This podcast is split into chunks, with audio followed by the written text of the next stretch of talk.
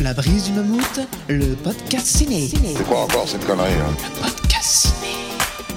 Invité, Sûrement que là y aller, un autre fouille merde. un thème, L'amour est impossible. Vous avez trois heures. deux films, Qu'est-ce que vous voulez que je foute de cette saloperie? Un choix. C'est fantastique. Présenté par Mammouth. Et quand tu veux, Mammouth. Tu veux que je fasse parler la poudre? Ah oui.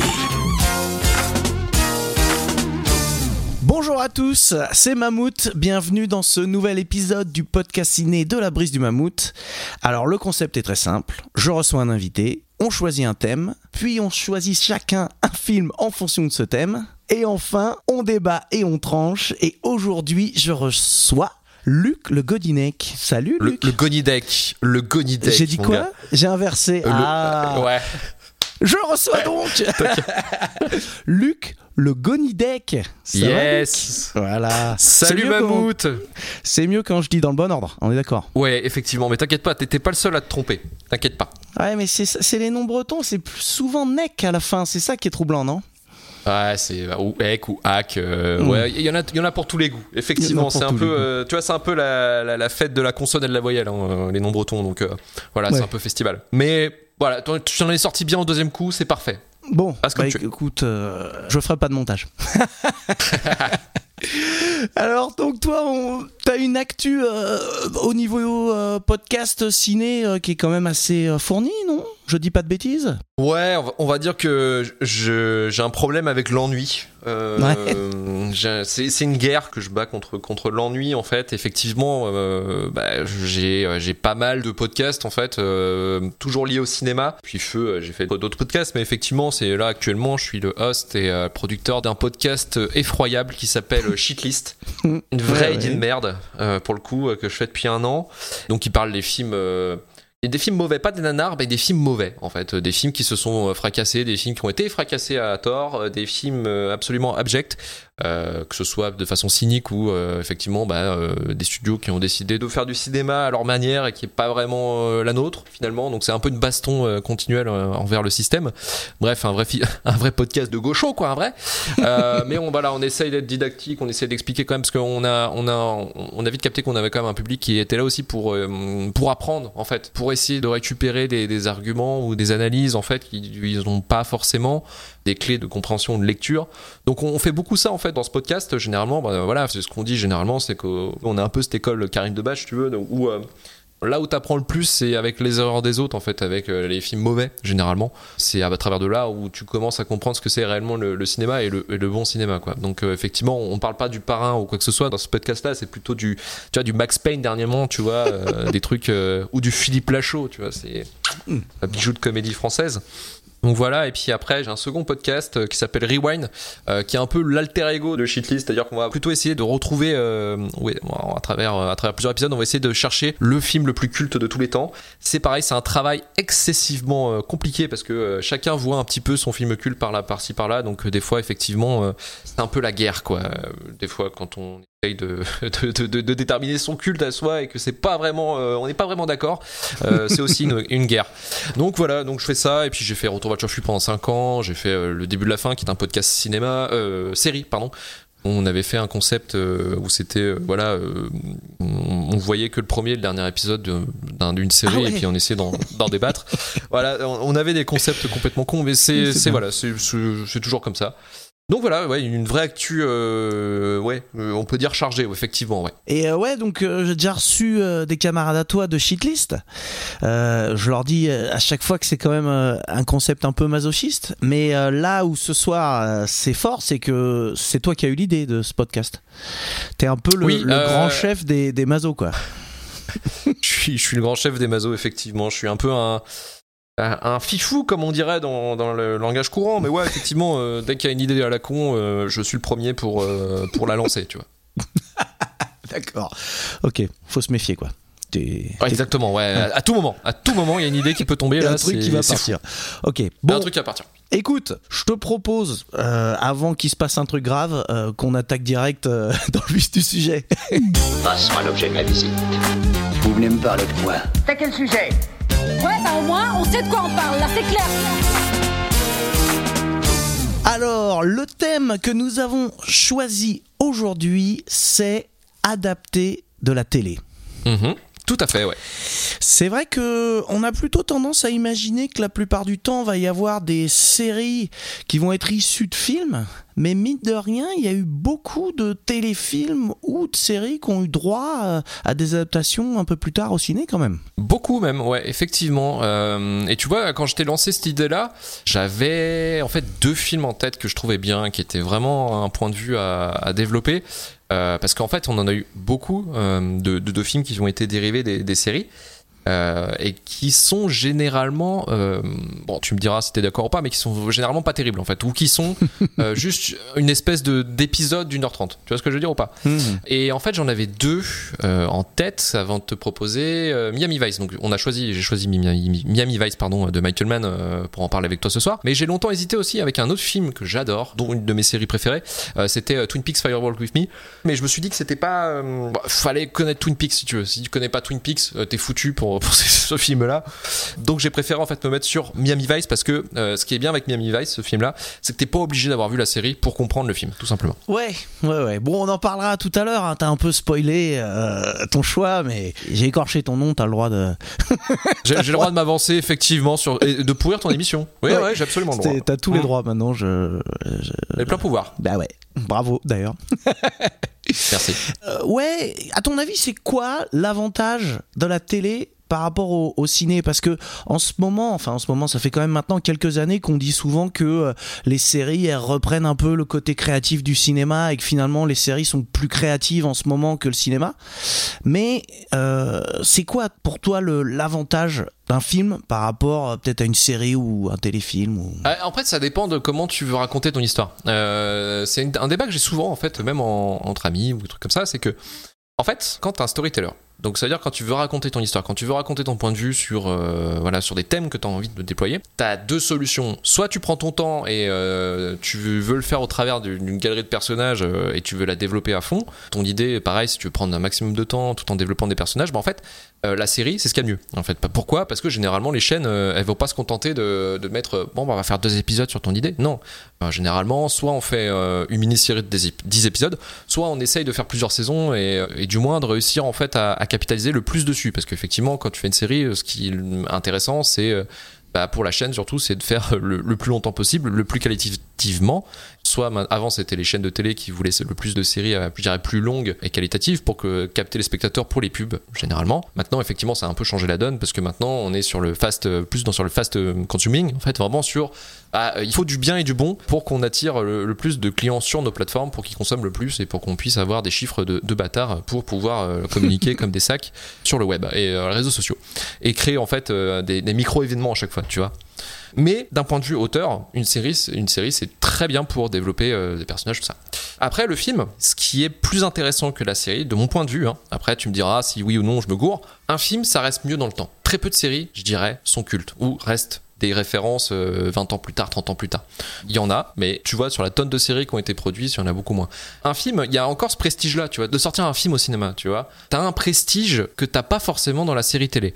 Alors c'est un peu, ça peut être un peu euh, nébuleux, tu te dire, mais pourquoi tu vois un film est beaucoup, plus prestigieux qu'une série? Parce que euh, concrètement, on- bah, tu pourrais te dire c'est la même chose, tu vois, c'est tourné avec une caméra, euh, mais en fait c'est le grand écran qui fait la diff et la salle de cinéma. Généralement un film, euh, un- ça, peut, euh, comment dire, vu que c'est sur grand écran, que c'est marketé, que c'est le 7 art, tu vois, c'est reconnu le 7 art, ça fait 100 ans que ça, plus de 100 ans qu'on dit voilà le cinéma c'est incroyable. Bah, effectivement quand tu sors un film, t'as le prestige, t'as un truc mystique. Voilà, qui fait que ton œuvre sera beaucoup plus, tu sais, euh, mieux perçue. Tu vois ce que je veux dire ou pas par les professionnels, par les, euh, par les trucs comme ça? Ouais, alors c'est marrant, je, je m'attendais pas du tout à ce que tu ailles sur ce terrain-là. Mais. euh, Et j'y suis. Bien, bien vu. Bien vu. Mais effectivement, ouais, est-ce que. Comment on peut expliquer ça? Parce que le petit écran, en fait, le petit écran, je veux te dire, c'est un truc qui est accessible à tout le monde. Hmm. Une télé, chacun peut l'avoir. Un abonnement de Netflix, chacun peut l'avoir. Euh, mais diffuser au cinéma, tu vois, aller au cinéma pour aller voir un film, c'est un peu plus prestigieux. Alors, je sais que ça peut être pompeux de dire ça, mais t'as quand même ce truc, tu vois, de grand spectacle, tu vois, de choses uniques que tu pourrais pas voir là, chez toi. Bon, maintenant, tu sais tu peux regarder les films à la maison, je suis d'accord. Mais t'as quand même un truc en salle que tu, tu peux pas avoir euh, à la maison, tu vois, par exemple. C'est, tu vois, le, la grandeur, la, la magnificence, tu vois, de, t'es en train de vivre un truc, généralement, et puis c'est une expérience collective, le cinéma aussi, il faut pas oublier Hmm. tu transcendes en fait des fois quand tu vois un bon film Mais putain, euh, tu vois, par exemple, moi, si j'avais vu euh, Once Upon a Time in Hollywood, par exemple, admettons, chez moi, je pense pas que j'aurais eu la même branlée que j'ai pris quand je l'ai vu au ciné. Tu, tu vois ce que je veux dire? Cette effervescence, ce grand écran, ce- tu vois, c'est le film a été pensé pour. Généralement, quand tu fais un film, tu penses grand, tu penses big, tu vois. Euh, même sur une échelle plus petite, hein, même en France, hein, quand tu fais un drame social, euh, tu penses vraiment à ton écran aussi. Tu vois, tu penses que tu, voilà, t'es en train de, de faire un pouvoir d'immersion sur ton spectateur, donc t'as quand même quelque chose.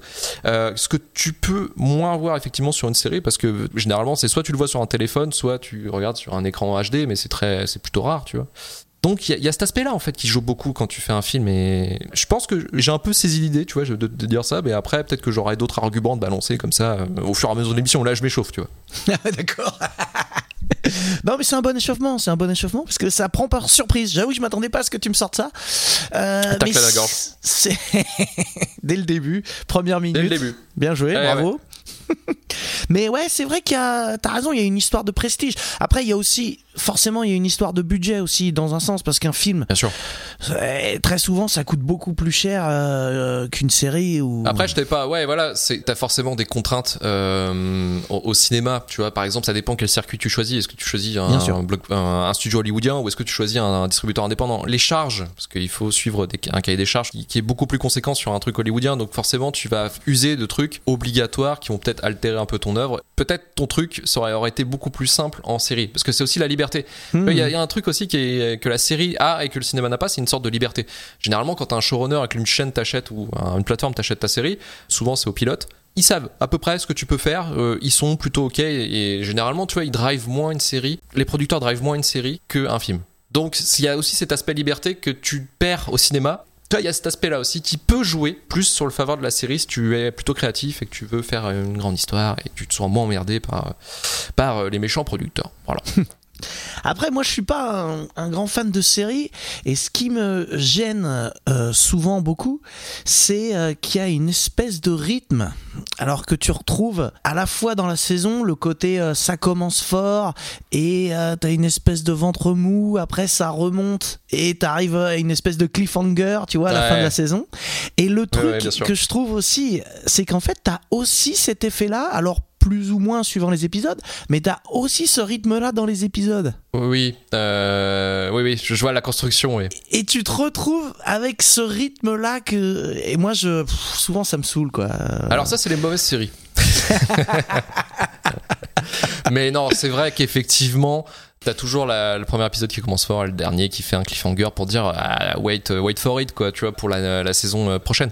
C'est vrai qu'un film, généralement, si tu penses à un film, tu dois tout clore en, en une, de 1h30 à 3h. Après, ça dépend du budget que t'as et euh, Mm. les, les attentes des producteurs. Mais c'est vrai qu'une série, concrètement, euh, t'as une formule de toute manière, tu vois, même le film, hein, il y a une formule qui est. euh, Bien sûr, comme après, une, une effectivement. chanson, une chanson pop de 3 minutes, tu vois, t'as le refrain, Ouais, ouais. forcément. Bah là, c'est pareil, dans un film, t'as forcément le, le début, la péripétie, euh, le grand, grand ventre mou, la remise en question, et bam, euh, le final, c'est un cliffhanger. Enfin, c'est un cliffhanger. Non, c'est un. euh, comment on appelle ça Putain, euh, ce que fait euh, James Cameron tout le temps, un climax, voilà. Euh, t'as forcément un climax de fin, euh, générique, et, et c'est bon. Voilà, t'as t'as aussi des structures qui sont adaptées sur chacun des deux formats, tu vois. Euh, après, moi, tu vois, je suis comme toi, je suis, je suis pas trop fan de séries, mais dans le sens où j'ai pas trop le temps. Tu vois ce que je veux dire? Moi, j'ai attrapé, j'ai j'ai regardé, j'ai binge-watché les, les séries qu'il fallait regarder. Ou qu'on m'a conseillé de regarder. Euh, ça se compte sur 15-20, tu vois, pas plus. Mais euh, je me suis plutôt euh, concentré sur les séries justement qui mimaient un peu le cinéma dans le sens euh, image, euh, écriture, enfin, qui se voulaient en fait plus qu'une série. Tu vois ce que je veux dire? Mhm. Genre les Sopranos, Twin Peaks, c'est des séries qui se veulent plus qu'est-ce qu'elles sont, quoi. Qui réfléchissent aussi sur leur médium, mais, mais voilà, c'était des séries intéressantes à regarder. Maintenant, effectivement, bah, je suis plus intéressé par le médium du grand écran. Et euh, alors aussi, c'est un peu lié à ce que je disais. euh, souvent, c'est la, la différence aussi, ça va être au niveau de l'écriture, comme tu disais tout à l'heure, ça va être les enjeux. J'ai l'impression qu'une série, comme tu disais, elle doit durer, ce qui fait que ça limite un peu les enjeux, alors que le film.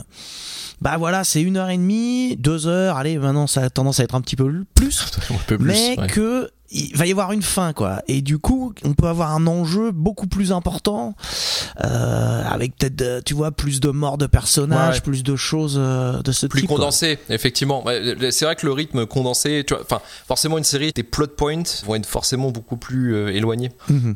Mais euh, c'est vrai que le film, alors après, on peut trouver le format série au cinéma et ça s'appelle Bah. Marvel, ouais, non Voilà. Donc tu sais que des fois tu vas regarder des films qui vont être des sortes de fillers euh, ou euh, Ouais, des films qui vont être un peu de transition. Et ça fait du chiffre. Et bien tant mieux, j'ai envie de dire, t'es producteur là-dedans, mon pépère, t'es le roi du pétrole. Mais c'est vrai que tu remarques que les... il y a une sorte d'échange qui se fait euh, depuis quelques années. Tu vois, genre, euh, bah tiens, pour franchiser une, une énorme, une énorme licence au cinéma, je vais prendre le rythme de la série. Et au contraire, il y a certaines séries, comme tu disais, euh, bah ouais, ça mime un peu le cinéma, tu vois. Mais il y a comme un truc chelou, comme un truc qui ne fonctionne pas forcément, tu vois. Euh, la greffe de la série dans une licence comme le SCU, tu vois vite les limites. Et en plus, le pire, c'est que ça reprend tout ce que t'as reproché à une série des années 2000. Tu vois, le truc de 23 épisodes. T'en as vraiment plein le cul au bout d'un moment. T'es là, t'es allez-y, quoi. Mais bon, voilà, c'est des réflexions que je me suis fait aussi. euh, Je pense que tu t'es fait aussi en disant, mais c'est pas possible, quoi. Tu, tu vois, au bout d'un moment, merde, quoi. Mais voilà. Ouais, ouais, moi je me souviens pour le MCU, là j'avais bien halluciné euh, quand il y avait eu euh, euh, Captain Marvel, là, juste avant. C'était Endgame, je crois. Ouais, c'était avant une game, ouais, t'as raison. C'est ça, donc qui était. Alors, moi je l'ai pas vu, j'arrive à, à me retenir d'aller voir mais- ces trucs-là. hein. Je, je m'excuse. Mais apparemment, j'ai cru comprendre que c'était vraiment limite sans intérêt. Alors qu'il nous avait vendu un ouais, il y aura Captain Marvel dans Endgame, surtout que finalement, bon, on la voit pas trop. Et en fait, les gens sont allés voir euh, Captain Marvel, ça a été un succès, alors que ça a été juste vendu sur le fait que bah voilà, on va introduire un héros et euh, Voilà, exactement. C'est juste pour introduire en fait un, un personnage qui va être euh, dans le Ultimate, dans le Super Smash Bros de la, de la série, qui va être Endgame. euh, juste pour faire un film d'introduction pour que dans le scénario en fait euh, du film après prochain, on n'ait pas à l'introduire. Tu vois ce que je veux dire? Ouais. Ça nous fait gagner de la pellicule. c'est assez bizarre. Mais bon. Bah, tu sais, tant que tu peux faire du chiffre comme ça, Bah, tu vois, c'est dire ah ouais, je ouais. pense à ça. Est-ce qu'on pourrait intégrer ce personnage? Bon, on va faire un film. Ok, on va faire un film. Tu vois, donc, bon bah si ça marche, ça marche. hein, tu vois, ils, ils- là ils commencent avec les Éternels, c'est pareil. Les Éternels, ça va justifier peut-être qu'ils vont apparaître, je sais pas, dans Doctor Strange, tu vois. euh, Je suis sûr qu'ils vont apparaître, tu vois. C'était juste effectivement, bah, on va utiliser un, film, on va se dire, il y a un gros film à faire. Il y a des personnages qu'on voudrait bien ajouter, mais on va peut-être faire un film avant, à la limite, tu vois, pas trop chiant, on va pas trop se casser la tête, mais au moins comme ça, les fans ils seront contents de voir, euh, de voir des personnages euh, apparaître et de se dire ah ouais, eux plus tard ils auront une répercussion. Bah, le producteur de, du MCU c'est Kevin Feige. Euh, voilà, c'est quelqu'un qui réfléchit à ça, tu vois, il veut placer ses personnages euh, comme ça en fait, et Hmm. bah, ça marche, et tant mieux, tu vois, pour eux, à la limite. Pour le cinéma un peu moins, mais pour eux oui. Donc en fait, la conclusion de tout ça, c'est que euh, les séries euh, sont de plus en plus des films et les films sont de plus en plus des séries? Et que tout. Pas- pas- Pas toutes, effectivement, mais, euh, mais c'est vrai que beaucoup de séries commencent à augmenter le budget. Tu vois, par exemple, ah bah on parlait de, de budget de dingue et trucs comme ça. Tu vois Le Seigneur des Anneaux, qui est arrivé sur Amazon euh, début septembre. Je crois que c'est dix- euh, 5-6 millions, il me semble, par épisode. Donc ça veut dire qu'en gros, c'est le budget d'un film indépendant pour un épisode. mhm. On arrive sur des proportions qui sont complètement ouf. Et est-ce que tu vois, j'ai envie de voir le Seigneur des Anneaux. Bon, déjà, je suis pas très fan, mais si tu veux, en fait, de voir le Seigneur des Anneaux en série, est-ce que j'ai envie de le voir sur ma télé ou au cinéma? Hmm. C'est le format qui veut ça, c'est aussi euh, le- le- les, les séries, les plateformes, les plateformes aussi qui, qui mettent, qui injectent un, un, un pognon pas possible sur les séries pour faire plus grand, plus fort, plus dingue que euh, le voisin d'à côté. Donc je sais pas, peut-être qu'on va avoir des surprises, tu sais, à force avec cette production-là, en tout cas dans le niveau série. Maintenant, en film, c'est un autre problème. On se demande jusqu'à où ils peuvent aller, tu sais, en termes de durée. Généralement, on se dit putain 3 heures pour Batman, tu vois, dernièrement. Ouais. On fait bah, euh, pff, on- 3 heures dans une salle, tu te vois 3 heures dans une salle? Non, moi non plus, tu vois. Et, et on est en train de se poser la question, on est en train de se dire, mais est-ce que finalement ce serait pas mieux, tu vois, de le regarder dans, dans un canapé chez soi, tu vois, que plutôt regarder ça Faire en une pause au bout d'une Tu heure et demie. Ouais, voilà, bah, mais- mais voilà, tu vois. euh, non, mais très simplement, tu vois, on est des êtres humains, tu vois. euh, mais voilà, au bout d'un moment, tu te poses cette question-là. Et effectivement, bah, moi, je suis curieux de voir jusqu'où ça peut aller, cette métamorphose un petit peu que t'as dans les deux côtés. Bon, écoute, euh, je crois qu'on n'aura pas la réponse euh, ce soir. Non, c'est une piste. Je vous laisse ça. Voilà. On va pas tenter de prédiction. Et puis, bah, euh, c'était plus des réflexions, je dirais, que des réponses définitives, mais c'est intéressant, effectivement. On verra ce que la- l'avenir nous promet. hein. Écoute, je suis le meilleur client. hein. Tu sais, moi, je suis habitué à parler de trucs tout pourris. Euh, Ouais. Maintenant, tu m'engages sur des trucs de qualité et des questions pertinentes. Arrête, Euh, voilà, je suis là. trop, C'est trop. Je suis là. Je suis là. Amenez-vous. Et bah, écoute, je te propose euh, de passer euh, au premier film alors. Et let's go. Allez, à toi l'honneur. On commence par quoi? Exposez votre proposition. C'est parti. Alors, Luc, Oui. attention, hein, Luc le Gonidec. Hein, je C'est bien, c'est je bien. ne Ouais, tu- permettrai t'es- pas. Trop fort. trop fort, Pierrot. Trop fort. Non, mais ce qui est incroyable, c'est que je l'avais bien écrit. Je sais pas ce qui s'est passé. Je... C'est un accident. Ça euh, arrive à tout le monde. Bon. Bon, les flics, l'administration, les profs, les gens que je rencontre, comme toi par exemple. Bon, Luc, quel film t'as choisi pour parler euh, des adaptations euh, à partir de la télé? Eh bien, j'avais spoilé un peu, c'est Miami Vice de Michael Mann. Alors, si tu veux, la série Miami Vice, je l'ai jamais trop regardée. Tu vois, c'est pas une série qui est dans mon patrimoine culturel. Par contre, je connais un peu les codes. Euh, Qu'est-ce que ça a apporté à la télé, tout ça. Qu'est-ce que ça a apporté à la culture populaire? Parce que Miami Vice, euh, à l'époque, euh, ça a fait un carton, ça a duré 5 saisons, tu vois. 5 saisons, c'est 84-89, il me semble. Et en fait, derrière cette série, il y a donc Michael Mann en producteur exécutif et aussi Anthony Yerkovich, qui est lui le créateur de la série. Et qu'est-ce qu'ils ont fait eux? En fait, bah, on suit des flics à Miami, logique, tu vois, deux flics à Miami en France, hein, tu vois. Donc jusqu'ici, tu vois, tout est lié, tu vois. Ici, il n'y a pas de Hmm. pète de cerveau ni rien, tu comprends. Mais en fait, ce qu'ils ont apporté, c'est une esthétique visuelle qu'on va appeler euh, l'esthétique 90, euh, 80s, qui a été repris à toutes les sauces après plus tard. Hmm. Euh, De Dexter à GTA Vice City, tu vois. Et en fait, ils ont apporté quelque chose qui était nouveau, qui était frais, euh, et qui va être pris aussi sur MTV. Enfin, il y a plein de trucs. En fait, c'est très simple, c'est que ils ont pensé, attends, Miami, c'est la ville, tu vois, c'est la ville de la luxure, c'est la ville du un peu du what the fuck, du, bigger than life. Ils ont vraiment accentué sur les lumières, sur la nuit, la beauté de la nuit, mais aussi la dangerosité de la nuit. euh, et ils ont incorporé aussi un truc qui n'était pas forcément habituel dans les trucs de flics, parce que généralement les séries de flics à l'époque c'était ce qu'on appelle le procédural. Tu vois, c'est bon bah il y a un meurtre, euh, on trouve l'assassin, bingo, c'est closé. Et Ouais, après on recommence quoi. un nouvel épisode. Voilà, tu vois, on recommence un nouvel épisode, on s'en fout, il y a rien, il y a pas de lien, on peut, on peut les diffuser euh, un peu comme on veut. Là, il y avait quand même une certaine euh, constance. Tu vois, ils se sont dit bon bah là, c'est des personnages qui vont évoluer au fur et à mesure des saisons. C'est des enquêtes qui vont être beaucoup plus underground, c'est-à-dire que ça va être Hmm. beaucoup plus trafic, trafic d'influence, trafic de prostituées, trafic de drogue, et aussi euh, une emphase sur les personnages et euh, un peu sur leur trait de personnalité qui avait peut-être pas forcément non plus dans, dans les séries procédurales de l'époque. C'est vraiment une écriture qui prend son temps et qui va se développer au fur et à mesure des saisons. Donc ce qui fait que Miami Vice a été une révolution narrative et aussi visuelle, comme je te dis, par rapport Ouais, en ouais. fait à, à des choix de cadres, à des choix de plans qui n'étaient pas forcément dans les séries. Et euh, en fait, Michael Mann a apporté un petit peu ce- cette Hmm. touche visuelle. Il n'a pas réalisé les épisodes, mais il a eu des idées, comme euh, la fameuse scène, alors tout le monde la connaît celle-ci, mais tu sais, le In the Air Tonight de Phil Collins, où c'est les, les deux flics qui roulent et qui en fait vont se préparer une fusillade. Dans euh, le premier épisode, je crois que c'est le pilote, hein, il me semble. Et en fait, ils sont, euh, ils sont un peu en mode euh, des pff, ouais, blasés quoi. Et ils roulent sur euh, dans la nuit. Euh, c'est mis en scène de façon euh, extrêmement lancive, tu vois. C'est très posé. Et euh, voilà, on a In the Air Tonight, on a les deux flics qui sont là en train de penser un peu à, à leur, euh, bah, ce qui va se passer, tu vois, à se préparer un peu à, à la- à l'affrontement. Et en même temps, tu as un montage alterné en montrant, bah, voilà, il s'arrête, il va appeler sa femme, euh, Sony, il me semble. Tu as cet aspect, en fait, presque des héros tragiques, tu vois. Et c'est ça qui est assez impressionnant dans une série télé pour l'époque, c'est ça qui a, je pense, marché, tu vois, ce charisme-là, ce, ce- d'influer autant de charisme et autant d'a- d'attachement à un personnage, en fait, dans une série. Donc, Miami Vice, ça a été quelque chose aussi en, en télé. Hmm. Et que 20 ans plus tard, tu vois. Ah bah vas-y, euh, je pense que tu veux dire un truc. Ouais, Euh, je, te- je te dis, moi je suis lancé. C'est ça, après, par euh, rapport à ce que tu disais là, euh, il y avait des, des producteurs qui ont eu une idée et l'idée de base c'était faire une série avec des MTV cops, tu vois, des flics euh, Oui. façon MTV quoi. Et donc Kierkovitch, il a eu, euh, Cool. il a reçu, on lui a donné cette idée et c'est lui qui a développé le truc. Et euh, un des trucs aussi Mm. dans l'idée de Yarkovitch, c'était qu'il a appris qu'en fait les policiers, ils pouvaient utiliser les biens qu'ils avaient réquisitionnés. Oui. Et donc en fait, le concept, c'est d'avoir deux flics qui a priori, tu vois, sont pas riches, ont, ont juste des salaires de flics et tout machin, mais qui pour euh, leur euh, euh, Leur enquête, ouais. leur enquête, euh, sous couverture, ils vont avoir des Ferrari, ils vont être euh, dans des Ils vont baigner dans, dans le luxe, dans le bigger Voilà, than life. ça. quoi. Ouais. La, la grosse frime quoi. Donc c'était aussi ce délire là quoi. Effectivement, ouais, tu- de- de- des prolos qui sont obligés d'une certaine manière à, à prendre la richesse des, des trafiquants pour devenir un peu comme eux, pour pouvoir après les, euh, bah, les, les embarquer en tôle, quoi, en fait. Ouais, voilà, c'est ça. Se faire passer, euh, comment tu te fais passer euh, pour un trafiquant de drogue? Bah, t'as une Ferrari, quoi, c'est logique. Mm. Et oui. Et puis ouais, euh, comme tu disais, il y a un truc, c'est marrant parce que quand on pense aux années 80, on imagine, euh, tu sais, des couleurs très vives, et- etc. Mais euh, Mhm.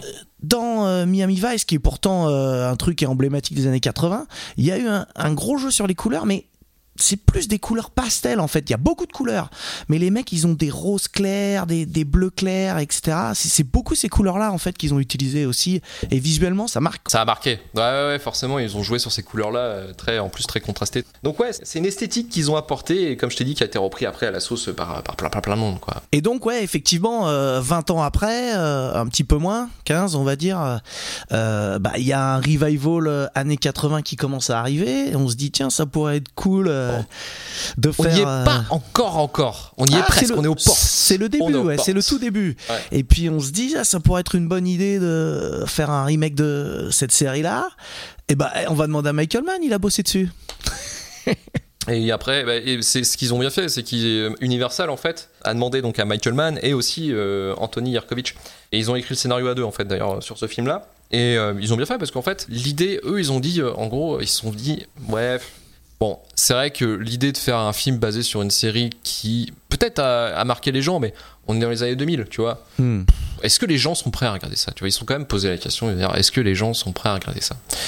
Donc ils sont partis dans un point où ils ont regardé un peu l'état de la, de la production. Tu vois, ils se sont dit bon, les gangsters en ce moment c'est quoi? C'est Fast and Furious, c'est euh, c'est un peu la bagarre, c'est Hong Back, tu vois, les trucs comme ça. On a traversé différentes époques. Hein, tu sais, on a parlé euh, les Auric euh, des, euh, des films HK, on est passé aussi euh, des euh, actionneurs un petit peu. euh, on a passé ça, tu vois, ça c'est c'est- la- la- cette ère-là est, en- est enterrée.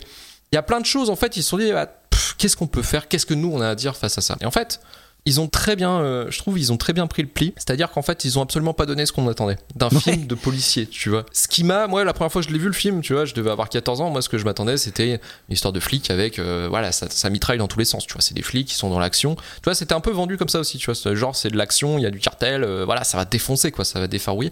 Non, c'est pas ça, en fait. Le film prend, en fait, il se dit, voilà, maintenant on a la liberté du grand écran on va faire bigger than de TV.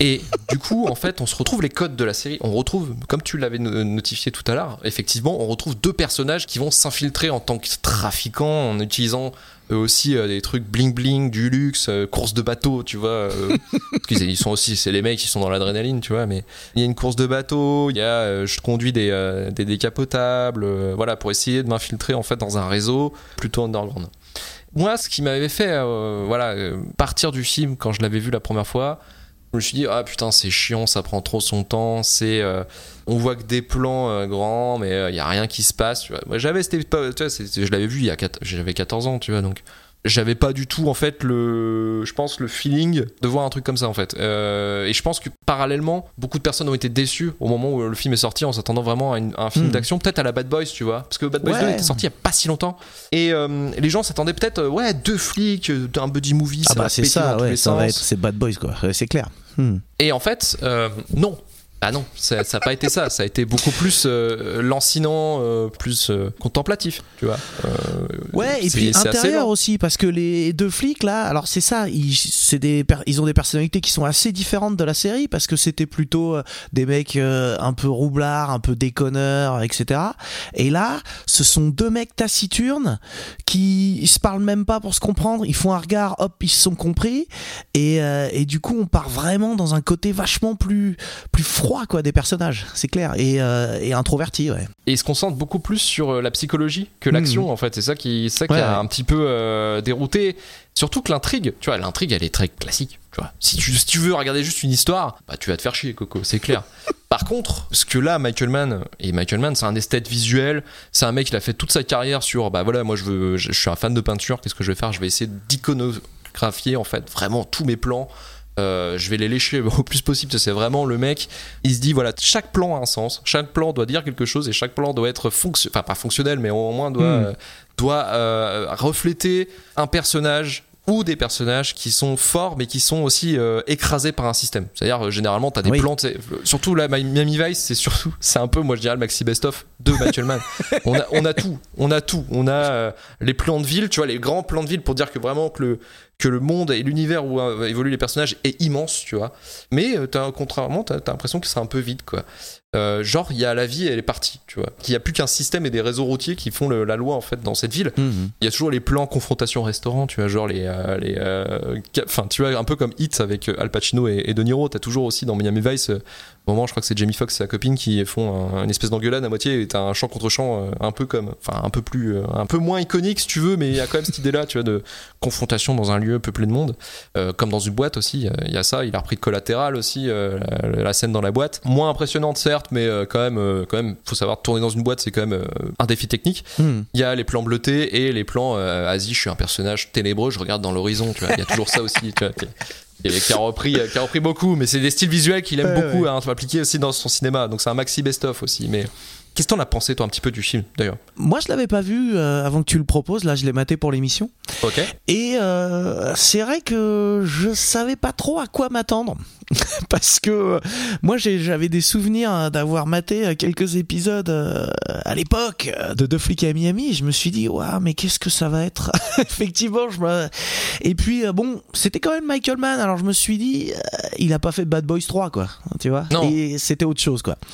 Et effectivement, euh, alors déjà, ouais, j'ai été un peu surpris parce que les personnages, comme je disais, ils sont vraiment différents. T'as aussi euh, euh, bah, le personnage de Colin Farrell qui reprend donc celui de Don Johnson.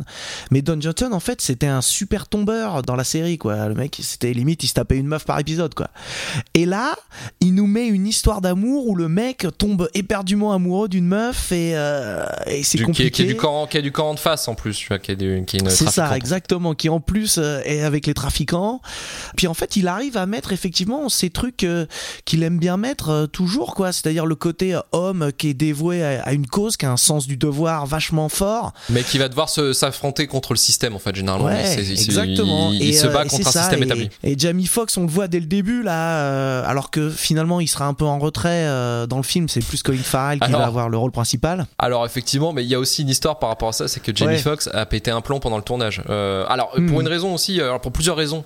Il y a une raison évidente, c'est la différence de salaire, alors que les deux étaient costards. Donc il y avait quand même une suspicion de racisme aussi euh, de la part de l'équipe de production, de payer moins cher Ouais, mais Colin Farrell a, que- voulu, a bien voulu baisser son, Oui, oui. son cachet. Ah oui, oui, pour, Et ils ont euh, augmenté aussi les Jamie. Foxx et tout. euh. Mais bon, effectivement, il y avait ça. Il y avait aussi une fusillade en Uruguay, ouais. C'est ouais, ça, euh, un mec qui rentre. Ouais, voilà, ouais, qui, qui fout le bordel. Il s'est fait neutraliser, mais, mais effectivement, ça a foutu les boules en fait à Jamie Foxx qui a dit Ouais, ouais, c'est bon. Eh, vous savez quoi, les gars, je me casse, je rentre aux États-Unis, vous vous démerdez. Moi, je veux plus. Tourner en dehors des États-Unis. ouais. Eh, il a raison d'un autre côté. Bah, Après, euh, voilà, tu vois, c'est normal. Quoi. Tu sais, j'aurais été comme lui, tu vois. Je fais, euh, ouais, ça commence à être chaud, les gars. Parce que surtout que Michael Mann, c'est un mec, enfin, il prend des risques, tu vois. Parce que c'est quelqu'un Hmm. quelqu'un qui, est- qui a beaucoup étudié aussi le, milieu- le milieu carcéral. Son premier film, ça se passe dans une prison, hein. Euh, un homme libre, comme un homme libre. C'est son premier film et ça se passe dans une prison, tu vois. Euh, ce mec est habitué de, traiter avec des, des gens qui, qui, qui sont un peu hors système, si tu veux, et qui sont plutôt du système criminel. Tu vois, par exemple, en Uruguay, ils ont tourné dans une scène, tu le vois un peu dans Bidonville, tu vois, à un moment donné, quand il va rencontrer euh, euh, l'intermédiaire, Mhm. justement, du cartel, il tourne dans un bidonville. Et tu le sens que c'est un vrai bidonville, tu sens que tout est, c'est pas un décor fake. Et en fait, si tu veux, le, le set, donc ils ont tourné là, et en fait, euh, aux alentours, tout était protégé par des criminels. D'accord. Mais c'est un mec, de toute façon, lui, euh, Michael Mann, quand il fait un film, il dit Putain, moi je veux du vrai. Et il est toujours dans l'hyper-réalisme. Et même tu le sens au niveau de son travail à l'image, tu sens que ça sointe, tu sens les ports de peau, tu les vois. Alors qu'en plus, le défi technique du film, c'est que ça a été tourné avec des premiers gros modèles de caméra HD Ouais. euh, numérique. Euh, il avait commencé avec Collateral, avec une Viper. Là, il a pris la version 2, en fait, la Thomson Viper Fieldstream. Et tu le sens en grain de l'image, je sais pas si t'as remarqué un petit peu aussi comment Ouais. euh, comment tu, ça se retranscrit à l'écran. Parce que c'est aussi un technophile, il aime bien euh, de- de- de- d'utiliser des dernières technologies pour euh, essayer d'augmenter un peu plus aussi sa créativité.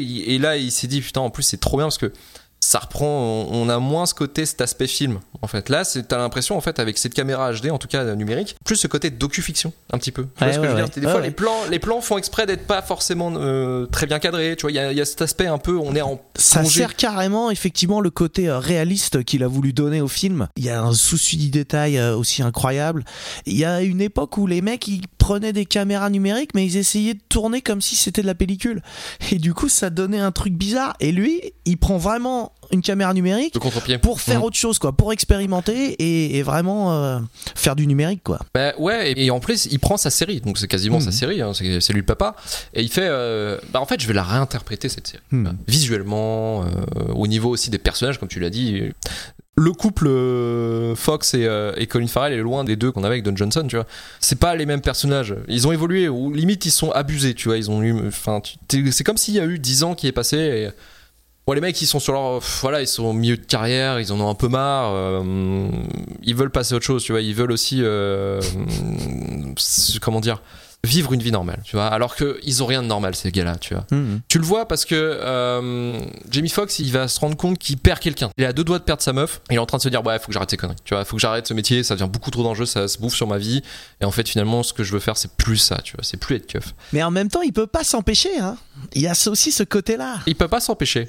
Mhm. Colin Farrell, c'est pareil, il se dit j'ai trouvé l'amour de ma vie, mais je vais devoir l'abandonner parce Ouais. que euh, je peux pas vivre ce que je veux faire. Enfin, je Hmm. peux pas vivre la vie que je rêve ou que j'aurais pu avoir. C'est ma voie d'honneur, tu vois. C'est un peu comme des samouraïs, tu vois. C'est, Exactement. euh, C'est mon Bushido, donc je suis obligé. Je, je suis obligé de la laisser partir. Ouais, c'est ça. Et les mecs, comme tu disais, ils sont écrasés. Alors, c'est pas forcément un système, mais c'est effectivement ce sens du devoir qu'ils ont qui les écrase et qui les oblige à être tout le temps dans leur boulot et être des maniaques, quoi. Mm, mm. Exactement. Bah, c'est un peu à l'image de Michael Mann, hein, qui, est- qui, qui a son code d'honneur Mhm. et qui va en fait foutre un bordel pas possible parce que le projet il s'est pas déroulé sans heure. On en a parlé un petit peu avec Jamie Foxx, mais mais les techniciens ils en pouvaient plus parce qu'ils faisaient des horaires de bâtard, euh, parce que aussi Michael Mann se concerne, enfin, se con- enfin, comment dire, il se comportait comme un chef de cuisine dans un grand restaurant étoilé, si tu veux. C'est-à-dire qu'au bout d'un moment il te balance des casseroles, tu vois. Enfin, Hmm. tu T'as un coup de chaud, on y va quoi, on n'est pas là pour se branler la nouille. Euh, c'est ultra chaud dans la façon dont il va approcher les techniciens, tout ça. Il va les, pas les insulter, mais il va, leur faire très comprendre que si tu continues pas, t'es une merde. Donc il y a- il y, a quand même des trucs où, où c'était quand même un peu chaud. Et notamment, alors ça c'est c'est assez ouf parce que le film il, est- il a été tourné pendant. Ah, Une partie du film a été tournée pendant l'ouragan Katrina. Ouais. Bon, ils ont pas tourné pendant l'ouragan, mais c'était avant que ça arrive. Et euh, je sais qu'il y a eu des, des gens qui, qui ont eu flippé, déjà les techniciens qui ont plutôt flippé parce que ça commençait à souffler sévère. Ouais. Et euh, il y a une scène où, euh, tu sais, quand ils roulent en décapotable les deux là, et en fait ils ont failli se manger une, une fenêtre qui avait, qui avait dé- été détachée d'un immeuble. Tu vois, genre le coup de pas de bol, tu vois, genre pas possible. Et bah si, ils ont failli se la manger, tu vois. C'est tombé sur la caisse. Et tu vois, ça fout un peu les boules. Donc le mec, il, il- Michael Mann pousse les gens à faire des choses que, techniquement, tu dis ouais, c'est pas grave. Et du coup, ils ont pris du retard aussi sur ce coup-là parce que Hmm. l'ouragan, ça a duré quelques jours jours ça a été, euh, ça a été un bordel. Ça a été un énorme bordel quand même. Il y a Colin Farrell aussi qui a fait un malaise, une, une sorte d'arrêt cardiaque. Alors euh, officiellement euh, c'est parce que euh, il la fatigue, hein, mais apparemment euh, il, avait tendance à, à prendre pas mal de coke à l'époque. Donc euh, bon, Colin Farrell, c'est un peu l'histoire de sa vie. C'est un, tu vois, c'est l'acteur euh, chien fou un peu. Tu vois, c'est c'est un Irlandais. C'est un mec qui a tourné dans des films. au début, lui, en fait, il était prédestiné à faire une carrière d'indé. Tu vois. En fait, il s'est fait repérer dans. Je, je sais pas si tu l'as vu ce film-là, qui est assez intéressant.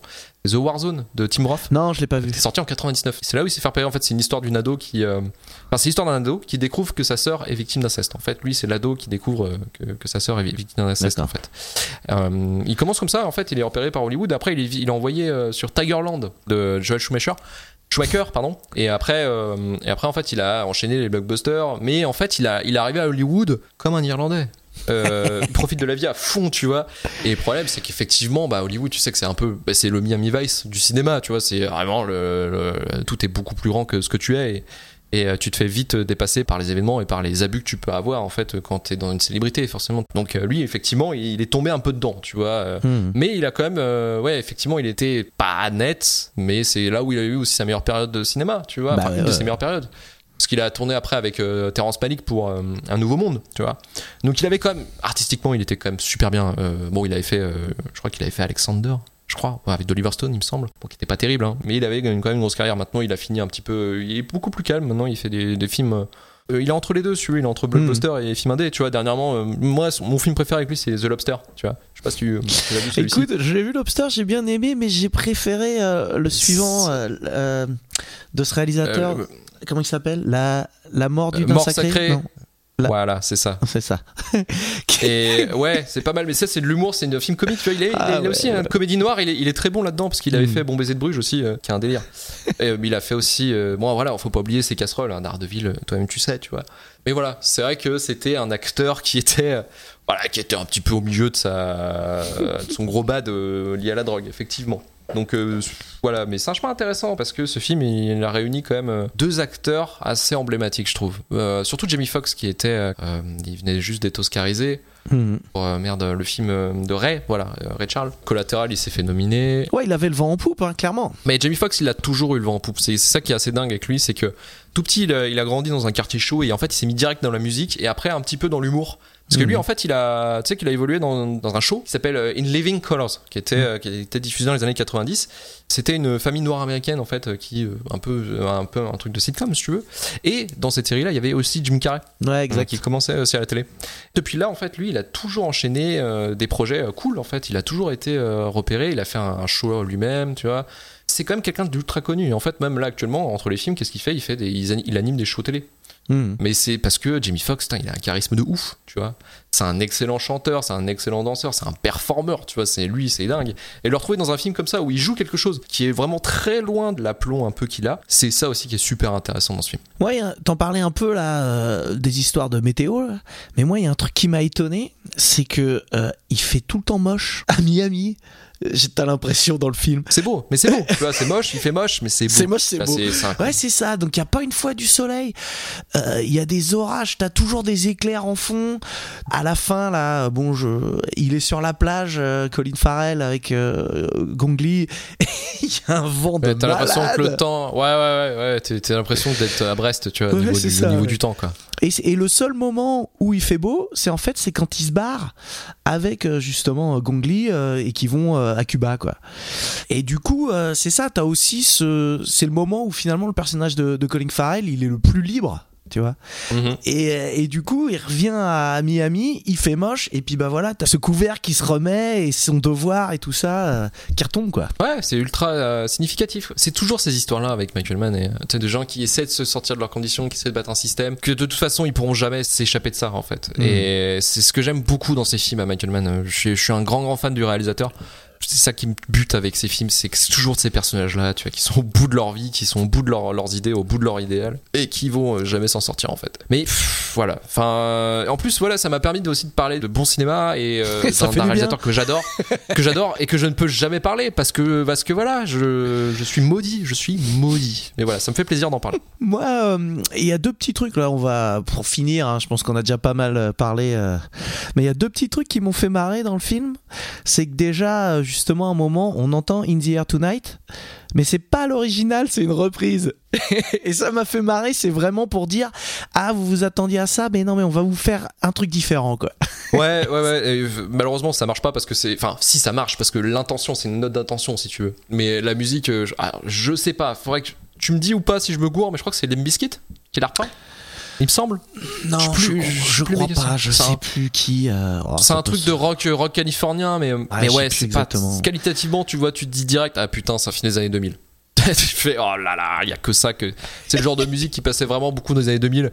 Euh, ça, ça, ça marche pas beaucoup. Ça marchait dans Collatéral avec le moment, tu sais, où. euh, il s'arrête dans son taxi, il, il voit un coyote et là t'as euh, Audio Slave, Shadow in the Sun, qui est une scène magnifique. Euh, là, In the Air, c'est pareil, c'est un moment donné où ils ont une, une sorte de coupure, tu vois, il y a- y a une sorte de capsule. Et il se- tu sais, genre, il y a un- le temps s'est arrêté. Ça marche là-dessus, hein, même In the Air, même si c'est une reprise pétée. Je sais pas comment ils se démerdent parce que ça peut très vite devenir de la merde, ce genre de scène, tu vois, genre la musique Mm. à fond, euh, genre, ouais, c'est beau, putain.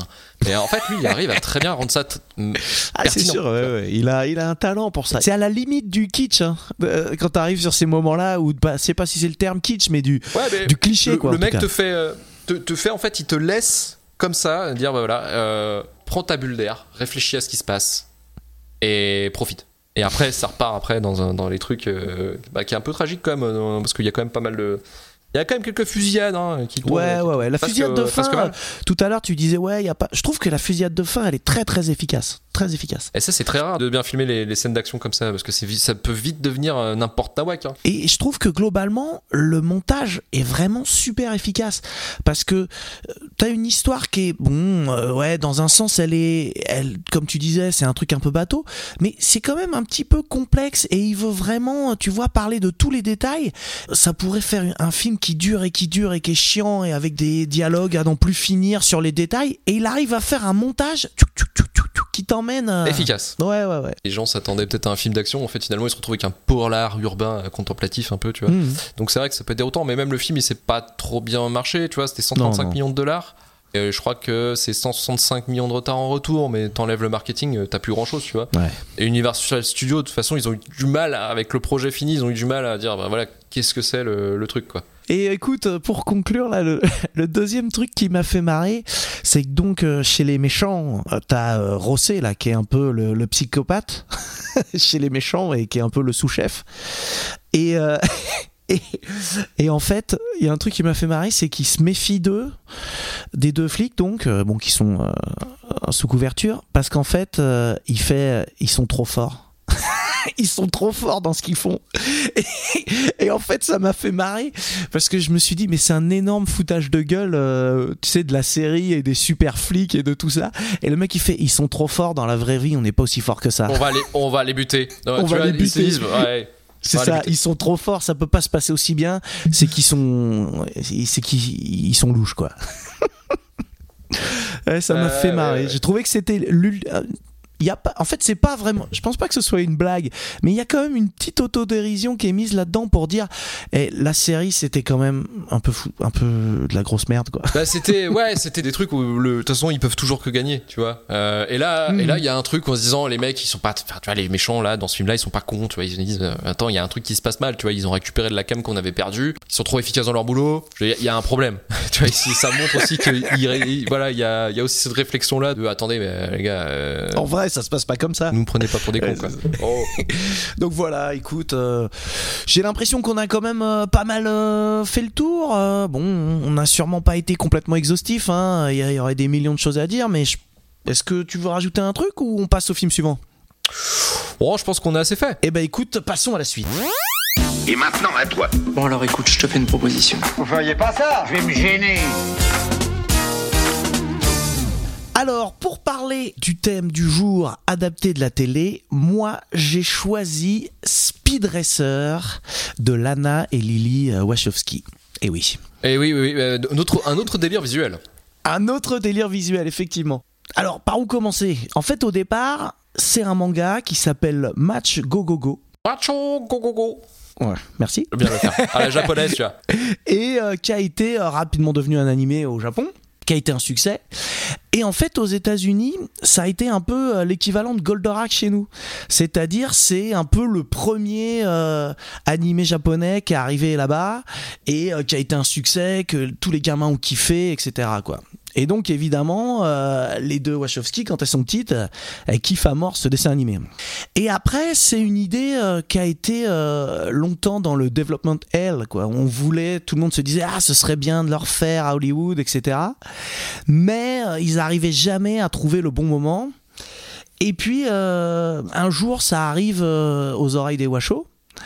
Et du coup, elles disent, euh, bah nous, on a une idée. et en gros, elles font une euh, petite démo de 5 minutes qu'elles montrent à des producteurs, qui va être justement euh, une course de bagnole comme dans le film. Et apparemment, ça en a mis plein la gueule à tous les mecs qui étaient là, qu'on fait, mais qu'est-ce qu'on vient de regarder là? J'ai pas compris.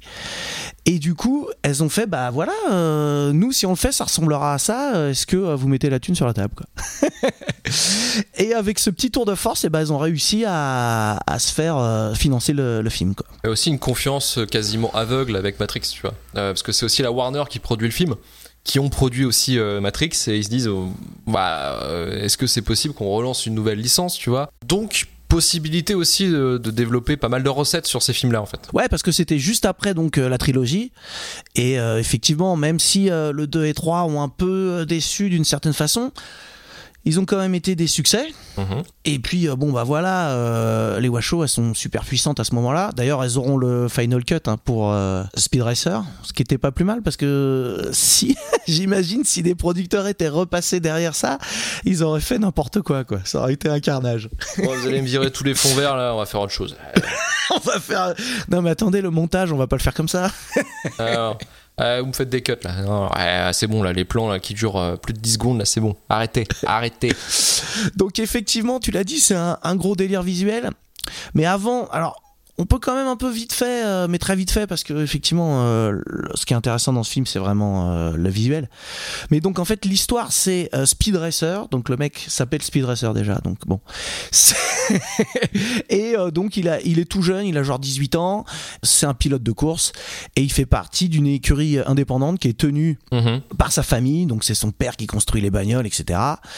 Et euh, il y avait son frère Rex qui était mort sur le circuit euh, quelques années avant et qui était aussi un super champion. euh, voilà. Et en fait, euh, comme il commence à être bon, il attire l'attention du PDG d'une puissante écurie qui va lui proposer un deal, quoi. Voilà. Le deal que tu ne peux pas refuser. Tu ne peux pas refuser, tu sais combien tu vas gagner. et donc évidemment, euh, le sous-texte est assez facile à voir. C'est-à-dire que ça parle évidemment euh, de cinéma. Hmm. La famille des héros, c'est évidemment la fratrie euh, euh, qui se retrouve là, qui sont en fait des artisans, qui ont des idées, qui sont même des artistes, parce qu'il y a plein de fois où la mère de Speed Racer, elle lui dit ah mais quand t'es sur la piste, voilà, t'es un génie, t'es un artiste. Un champion. Voilà, il y a vraiment ce sous-texte-là qui est un peu évident. Hein. Mais bon, c'est le côté artiste brimé euh, par euh, les corporations et les forces financières, etc. Quoi. Ouais, tu la vois l'analogie quand même avec Mm. l'industrie du cinéma. hein. Elle est un peu, euh, un peu appuyée quoi. C'est un peu les gros sabots.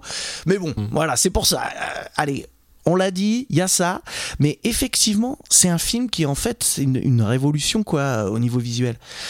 L'idée de base, c'était de se dire, on va refaire l'animé, mais en version euh, Bah, live, euh, quoi, live simplement. action quoi. Ouais, voilà, c'est ça. Mm. C'est ça qui est fou, c'est que souvent, quand tu fais de l'animation, justement, tu profites euh, du fait de pas avoir d'acteurs, de pas avoir de contraintes, pour pouvoir proposer des trucs un peu fous, quoi. Et ils se sont dit, on va pouvoir tout faire. Grâce au numérique Grâce hein, au qui, numérique. maintenant qui était vraiment très, qui était maintenant euh, un peu plus stable. Je dirais, il y a eu des grands films qui ont un peu nettoyé les pots cassés. Star Wars 2. Admettons par exemple, tu vois. Donc il y a quand même eu pas mal d'expérimentations qui ont déjà été faites et elles, elles ont repris en fait un peu, je dirais, le, le meilleur de ce qui pouvait se faire à l'époque dans cette idée-là de vraiment de production de films euh, euh, vraiment full fond vert et tout au numérique. Comme tu as dit, c'est vraiment une adaptation littérale de l'animé. C'est-à-dire qu'en fait, Hmm. qu'est-ce qu'un animé Qu'est-ce qui, euh, qu'est-ce qui nous fascine dans un animé Et qu'est-ce qu'on peut reprendre cette idée-là de fascination, enfin de, de folie qu'on peut retrouver dans un animé, surtout japonais? Comment on peut le, le traduire au cinéma? Et ça va être une, la note d'intention du film, ça va être le mouvement. Ça bouge quasiment tout le temps. Et le montage fait très peu de. euh, ils évitent le, le chant contre chant, à part pour euh, certains dialogues. Ça va être en fait, si tu veux, le montage, le, le but, ça va être des inserts, ça va être euh, tu sais, un peu un montage fluide, gauche à droite, il y avoir des plans qui vont arriver Ouais, au ouais, fur et à mesure. On va, va mettre les plans longs, les courses, c'est pareil, vu que. On fait en fond vert, que c'est en numérique, on va pouvoir faire un peu les fous, tu vois, d'ajouter, euh, d'essayer de. On va, on- je sais qu'ils ont fait, il y a eu trois équipes de tournage hein, quasiment. euh, Ouais, ouais. dans, dans tout ça, dont les réalisateurs de John Wick, qui sont des cascadeurs aussi et qui ont fait toutes les cascades quasiment du, du film. En fait, en gros, voilà, ils ont filmé euh, donc euh, des acteurs qui sont en train de conduire, en train de conduire des, euh, petites machines. Euh, ils ont aussi filmé un peu des endroits un peu partout au, monde. Ils ont tout compilé ça. Ils ont surtout tourné leur, scène après, euh, généralement dans un studio en Allemagne, pour des questions de sous en fait, d'impôts et tout ça, d'aide en fait, en gros. Et après, en fait, ils ont fait une, un, mash-up en fait de tout ce qu'ils avaient filmé, tu vois, à l'extérieur pour faire les circuits et tout, pour faire des trucs fous, tu vois, genre la course du désert, elle est complètement dingue. Il y a plein, ça bouge dans tous les sens, il y a plein de. Et c'est vraiment la folie, c'est presque une folie innocente dans la façon dont ils mettent en scène notamment les courses. T'as l'impression que c'est Hot Wheels, tu vois. Ouais, Genre, ouais, carrément. du- ouais, je prends mon véhicule, là, il va faire des tonneaux et tout. euh, le circuit, les, tu euh, les circuits sont pas du tout linéaires, ça, va dans tous les sens, ça va à fond Ouais, Il y a des grandes euh, boucles en l'air, euh, ouais, ouais.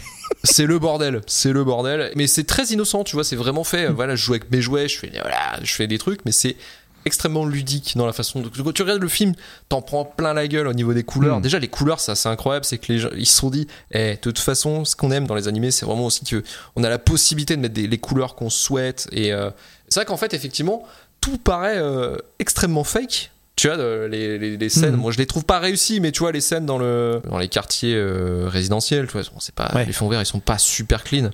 Mais tu vois, c'est les couleurs à fond, on s'en fout, les costumes, tu sais, c'est des. Ah, le ciel, il est de- un bleu, un bleu. mais euh, d'un Ah incroyable. Ah ouais, c'est un test visuel pour tes yeux, tu vois, c'est nickel.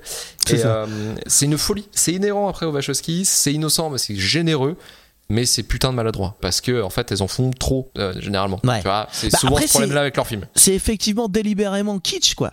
Mais euh, c'est trop, ouais. Dans un sens, euh, c'est énorme, quoi. Des fois c'est un peu indigeste, hein, à force tu. Hmm. Il y a des moments où tu lâches. Il y a des moments où tu lâches, tu te dis euh, ouais c'est bon. Surtout il y a des scènes qui sont plutôt orientées euh, jeunesse pour justement un peu reprendre cette idée aussi de, du- de, de cet animé qui était beaucoup plus orienté euh, enfant. Donc on a ce putain de chimpanzé et ce putain de gamin avec des scènes où tu ouais tu ouais, ouais, c'est bon je ouais, j'en ai marre. Euh, des personnages comme ça un peu exubérants il y a- mais il y a aussi tu vois des petites folies qui cassent un peu le rythme mais qui sont plutôt euh, marrantes. Tu prends le truc bien tu vois genre les, les bastons de ninja tu vois. Genre les ninjas Ouais. qui vont aller tuer essayer de tuer les, les pilotes. Bon voilà tu te marres quand même tu vois tu prends il y, y a un plaisir Hmm. un peu régressif. Mais il y a des moments tu vois c'est un peu l'indigestion. Tu vois je fais ouais stop euh, c'est bon là je- je- j'en ai un peu trop euh, en moi là.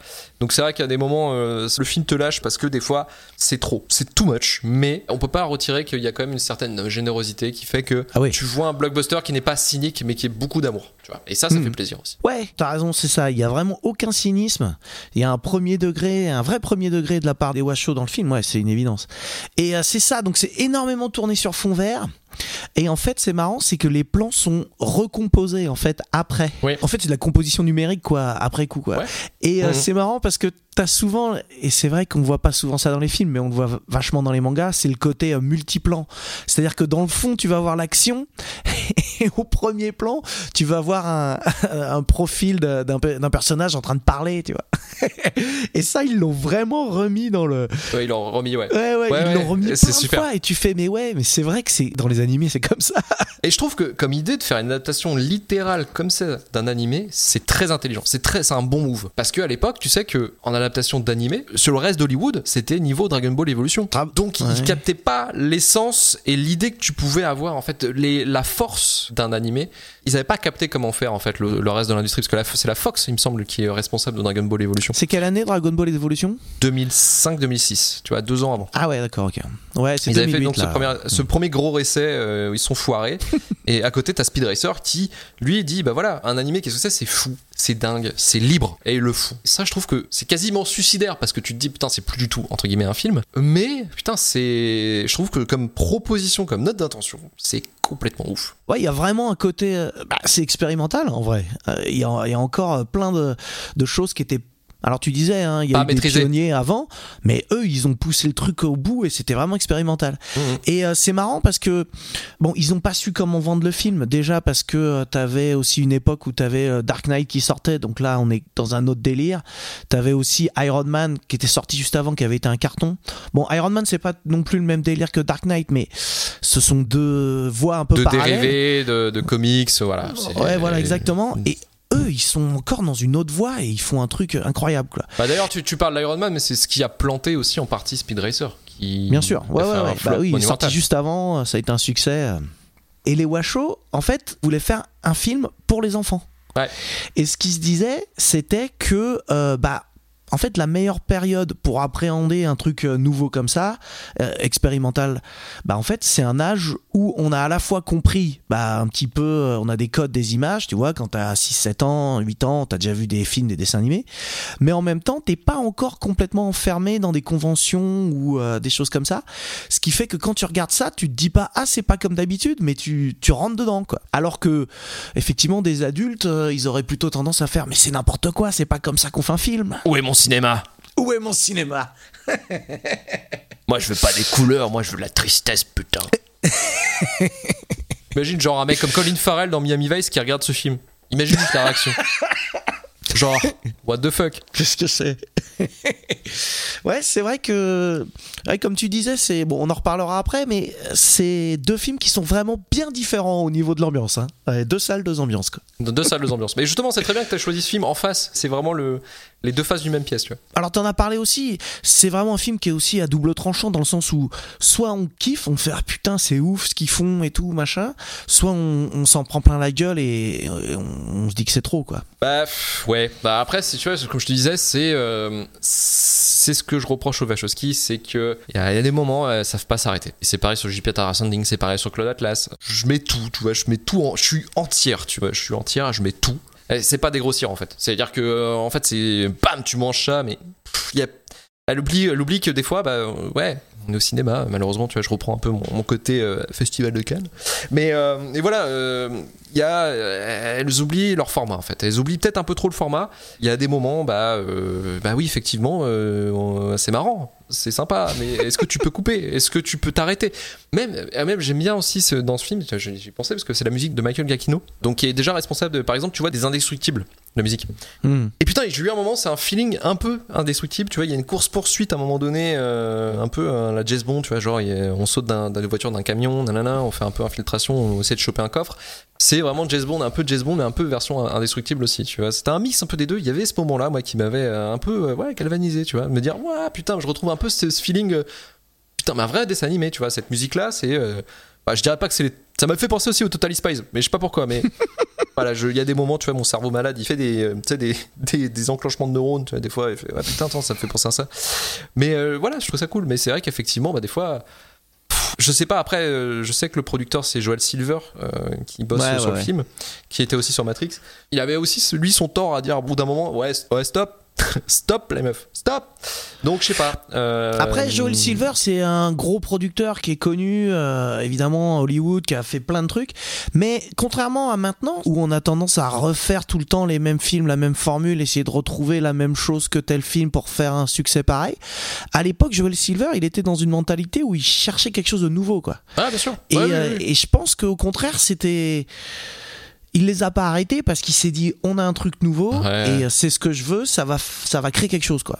Et elles nous ont réussi à nous faire un truc comme Matrix, et peut-être qu'elles peuvent le faire encore, tu vois. euh, Hmm. Ouais, ouais, ouais. euh, c'est totalement compréhensible. Mais après, voilà, c'est, je te dis, moi, c'est un film qui est beaucoup trop entier des fois, et je, je lâche.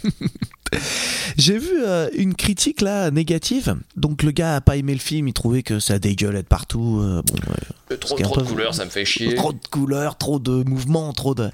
Et le mec, il a dit un truc bizarre. Et il a dit de façon négative il n'y a pas besoin du son pour comprendre le film. Et je me suis dit, mais ça, c'est pas une critique, c'est un truc positif en fait.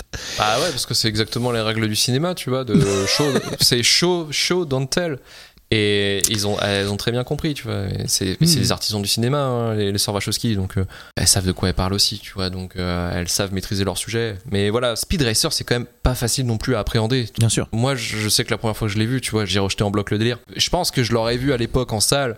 Ouais, je t'aurais fait, putain, euh, stop, stop, stop, stop, stop. Sortant de Matrix, tu fais, ah ouais, ça va être un truc de ouf. Enfin, moi, quand je l'ai vu, je m'attendais peut-être plus à des courses, à des vraies courses, tu vois, des- genre des courses sur circuit. Hmm. Voilà. Mais maintenant, tu vois, je l'ai revu plusieurs fois et euh, bon, ça s'est amélioré parce que, encore une fois, c'est la politique des auteurs dans le sens où, euh, quand t'as vu euh, Cloud Atlas, quand t'as vu Jupiter Ascending, quand t'as vu Sense8, quand t'as vu Matrix 4, tu comprends un peu mieux Speed Racer. Tu l'appréhendes d'une façon différente. C'est c'est devenu un film culte, de toute façon, même si c'est planté et violemment planté, parce que je crois qu'ils ont perdu 100 millions, la Warner, dans cette histoire. Ouais, c'est un parce flop, hein. c'est- c'est parce que c'était prévu à devenir un carton. Ils avaient fait des merchandising dans tous les sens. Ils avaient même fait un jeu vidéo, mec, Euh, comme euh, à la manière de F0, si tu veux. C'était sur Wii et DS. Vous avez fait ce, ce jeu. Mais ils avaient fait un- une campagne marketing de malade. Et effectivement, ça s'est planté, mais c'est arrivé trop tôt, je pense. Mais je pense que aussi le film en 3D. Imagine en 3D. Alors, Imagine ce film en 3D, ça aurait été dingue. En fait, à l'époque, on leur a proposé de faire en 3D et effectivement, Avatar, ça sort euh, euh, un ou deux ans après. là, je- Euh, un an après, 2009. Ouais, un an après. Mais en fait, euh, les Wachowski, elles ont dit euh, non, mais il n'y a pas assez de cinéma en 3D, donc ça sert à rien de faire un film en 3D. Personne ne le verra en 3D. C'est vrai que c'était en expérimentation. euh, Hmm. Ouais, ouais, et ouais. Robert, Robert, Mais la Robert question, tenté la question a été Kids, posée. mais, Mais, t'imagines en 3D Ouais, ça aurait été quelque chose, c'est clair. Bah ça, et tu vois, c'était le reproche aussi. je parle de Spy Kids, mais c'est vrai que le reproche a été collé comme quoi c'était un Spy Kids bis, tu vois, Ouais. euh, Spin Racer. Parce qu'effectivement, il y a ce côté euh, sur les deux le film enfantin et très colorisé et très animé. Mm. Euh, mais c'est pas du tout le même terrain. Je veux dire, Robert Rodriguez, c'est un- une arnaque ce mec. Et, Ah, c'est euh, pas le même et réalisateur, c'est clair. euh, Ouais, et les sœurs Wachowski, euh, voilà, elles ont une maîtrise, une recherche, une curiosité technique qui fait que tout de suite le résultat il se voit sur la pellicule quoi. Mais tu vois, enfin, je trouve que ce mélange, euh, j'ai vu les inspirations, euh, ils ont noté les inspirations de, de ce film. C'est, toi, c'est le mélange de la coccinelle avec Star Wars 1 et Tron. Euh, bah tu fais ouais carrément, tu vois, c'est trop ça et, ça et ça marche, ça marche bien. Mais les gens étaient pas prêts. Et euh, je repense là euh, à ce que tu disais euh, dans l'intro et cette histoire de voir le film au cinéma. Euh, moi, je l'ai toujours vu chez moi. hein. Mhm. Mais c'est vrai que sur un grand écran dans une salle, ça doit quand même être une énorme claque. Ça c'est pas mon film préféré, Speed Racer, mais je dirais pas non. je dirais pas non de le voir en salle, tu vois. En deux fois peut-être, mais Ouais, ouais, ouais, ouais, stop. Parce qu'au bout d'une heure, tu fais waouh, là je j'ai mal aux yeux. Non, mais, t'imagines, t'imagines bien que le mec de, tu vois, je sais pas, le critique de Télérama, tu vois, par exemple, il voit ça, il doit chier des bulles roses après, tu vois, il doit pas, il est pas habitué, tu vois. Donc voilà, ce film, il est marquant pour ça. C'est qu'il arrive, il est peut-être arrivé trop tôt, mais au moins, il a su euh, marquer d'une pierre blanche, d'un, vraiment de dire, voilà, bam, il y a Speed Racer. On s'en souvient parce que c'était, euh, je pense, le film ultra coloré par rapport à d'autres films où effectivement c'était beaucoup plus sérieux. Comme bah, tu disais, c'est sorti la même année que The Dark Knight, tu vois. Ouais. On était sur quasiment du, encore euh, sur du post-terrorisme, si tu veux, à, à Hollywood. Et Speed Racer, il arrive et fait, allez, vas-y, mange du bonbon, mon gars, ça va, chier. tu vas voir, ça va bien se passer. Et franchement, c'est extrêmement audacieux comme choix. Ça a été malheureusement pas payant, mais euh, pff, ouais, quel move, quel move. Ce que tu disais tout à l'heure, c'est vrai aussi, euh, il a été quand même vachement revu à la hausse hein, euh, au fur et à mesure des années. et, euh, il y a quand même encore des gens qui sont réfractaires. hein. Je- J'entends encore de temps en temps des critiques qui font ouais non mais c'est pas possible. Mais je pense qu'il y a beaucoup de personnes qui ont changé d'avis sur le film. Mhm. Après, ça dépend comment t'appréhendes le cinéma. Enfin, c'est toujours une question de goût. De toute façon, si t'es prêt à, te laisser emporter par des expérimentations et une espèce d'insouciance très très très enfantine, ça peut marcher. Mais effectivement, si t'es pas prêt, bah, ça, marchera pas. De toute façon, il y aura toujours des réfractaires sur ce genre de film parce que c'est un film qui est très marqué et donc qui est forcément très clivant. Bon, écoute, je crois que euh, on a aussi euh, bien fait le tour. hein. De toute façon, c'est vraiment un film. C'est difficile d'en parler tellement c'est visuel en fait. Bah, euh, c'est le piège du podcast cinéma. C'est quand tu parles d'un Oui. film, euh, bah, les gens ont intérêt d'avoir vu le film avant pour pouvoir en parler, parce que ou les, entendre ce qu'on dit, parce qu'effectivement, je pense que euh, si quelqu'un écoute ce podcast et qui n'a pas vu Speed Racer, bah, let's go, allez-y. Même si c'est pas, un, c'est pas un, enfin, vous allez pas être forcément euh, ébahi par ce que vous voyez en termes d'histoire. Par contre, en termes visuels, ouais, ça peut être vraiment euh, très grisant de voir ça, parce que tu peux voir plein de choses que tu ne vois malheureusement pas dix ans plus tard au cinéma. Et c'est dommage parce qu'ils ont ouvert une voie où d'expérimentation qui n'a pas été repris après. Et je trouve ça dommage aussi. Bah, c'est parce que ça a été un flop. hein. Ça aurait été un succès. euh, sûrement qu'on aurait eu Imagine. des. Ouais, on aurait eu Des des, films colorés euh. partout, putain. Et ça se trouve, tu vois, je me dis cette question, c'est si Speed Racer avait fonctionné, t'es sûr que le projet Akira, là, qui date depuis 30 ans, là, de live de Akira, elle aurait été lancée direct. Bah voilà. Donc on va encore devoir patienter à cause de ce flop euh, pour Akira. Quoi. On va encore entendre devoir 40 ans, là, tu vas avoir encore euh, au moins euh, 800 réels qui vont passer sur le projet. Mais ouais, tristesse et désolation. Bon, écoute, je te propose de passer au choix. hein. Je crois que c'est le moment. Yes, on y va. C'est la nature du métier. C'est pas une conversation, c'est un ultimatum. Nous devons faire des choix. Ça va trancher, chérie. On arrive donc au choix et je rappelle que le principe de ce choix c'est de se demander lequel de ces deux films tu recommanderais à un pote qui te dirait qu'est-ce que tu me conseilles comme film qui est une adaptation de la télévision? C'est cette question parce qu'on a que, on a que deux choix, on est d'accord, on a que On deux est- choix, on a que Miami Vice Voilà, ou et donc il faut choisir entre ces deux-là. Moi, je, je pense. Oh là là. Ah, vas-y. euh, Excuse-moi, tu- je vais tu- juste. euh, on va avoir un petit peu euh, de temps hein, pour débattre, comparer un petit peu les films, parce qu'on l'a dit, hein, euh, voilà, on, on les a pas trop confrontés, on va dire. Il y a aussi un petit principe qui m'est souvent reproché, mais j'ai pas trouvé mieux. on aura chacun 20 points à répartir entre les deux films. Ouais, je, je te vois faire le mou. Et donc, voilà, si tu penses que les deux films se valent, tu mets 10 à chacun. Si tu penses qu'il y en a un qui est un peu mieux, tu mets 11 et à l'autre 9, etc., etc. Si tu trouves qu'il y en a un qui est fabuleux et que l'autre il répond pas du tout, tu mets 20 et 0. Et après, on compare nos notes et on décide. Ça te va? Ouais, mais c'est parfait comme euh, système de notation. C'est extrêmement compliqué ce que tu nous proposes ce soir parce que c'est quand même deux films qui ont la même approche, c'est-à-dire de reprendre l'essence de quelque chose, l'essence de la série originelle et dans l'adapter, mais de la façon de- de- d'en répondre en fait à ces codes-là. C'est très difficile parce que les deux ont forcément un public différent pour que ça fonctionne. Euh, Ça peut fonctionner, mais tu vois, je pense que du public de Miami Vice, Michael Mann, hyper réalisme, tomber sur euh, Speed Racer, l'hyper folie à la foison, euh, à l'insouciance totale, wow, c'est pas la même chose, tu vois. Euh, donc c'est très compliqué à, à départager ces deux-là. Bah tu l'as dit, hein, le journaliste Télérama, je pense que euh, autant Ah, euh, Michael Miami Vice Michael Mann et Zouz. Michael Mann, ouais, Ma- voilà, il va se dire ah dis donc euh, quel auteur, quel artiste, et peut-être Voilà. Bah qu'effectivement. oui, oui, forcément, forcément, les plans bleutés, tout ça, Colin Farrell qui fait la gueule, ça fait plus plaisir à, qui regarde à la un journaliste mer. de Télérama. Hmm. Voilà, qui regarde la mer le loin dans un plan bleuté.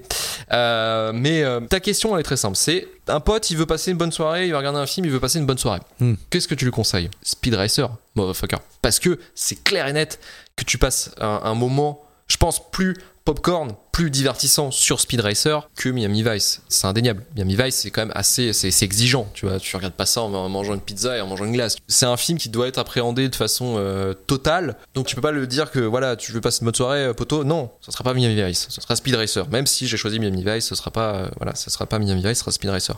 Donc Speed Racer, euh, ouais, bah alors du coup, tu vois, attends, je vais mettre plutôt. alors. Bon, Ah oui, bah toi, du je coup, me ouais, vas-y, permets. vas-y. Non, non, non, c'est juste par rapport à ce que tu dis. Euh, moi, bon, euh, évidemment, j'ai- j'ai proposé Speed Racer, donc j'ai peut-être une petite préférence. hein. Et effectivement, t'allais- t'étais parti pour voter sur pour Speed Racer, donc je, je t'arrête. Je sais pas ce qui se passe. On, on est, on est à un moment incroyable de cette émission où on est euh, dans une bonne foi totale euh, tous les deux. c'est bien la première fois. Avec Marvin, c'était pas la même chose, hein, je peux te le dire. hein. Ah, mais Marvin, c'est c'est un salaud. Tu peux tout le dire. C'est- quelqu'un qui n'aime pas partager, qui n'a que l'opinion de lui-même. Marvin, c'est comme ça. Voilà, c'est le démon. Mais là, tu partais sur donc le gars qui va regarder chez lui. Et justement, si on revient à notre intro, on disait le cinéma, c'est dans la salle. Si tu arrives avec un pote au cinéma, d'accord Il y a deux salles dans le cinéma. Il y en a une où il y a Mia Weiss qui passe, et l'autre, il y a Speed Racer. Ah, ça me fait marrer parce que c'est bâtard. Parce que. euh, parce que. Même dans ce sens-là, visuellement, euh, tu. Alors. Putain, ça dépend du pote en fait. Euh, non, mais c'est vrai. En vrai, ça dépend du pote. Parce que. Parce que les deux approches sont extrêmement. euh, elles sont extrêmes et elles sont clivantes et elles ne peuvent pas correspondre à tout le monde. Donc. Fais-moi fais un portrait robot du mec que t'amènes au cinéma. Fais-moi le portrait robot. Sinon, sinon je joue pas. Écoute, ce que je te propose, c'est que, euh, imaginons, on va le dire comme ça, ce Situation pote-là, standard.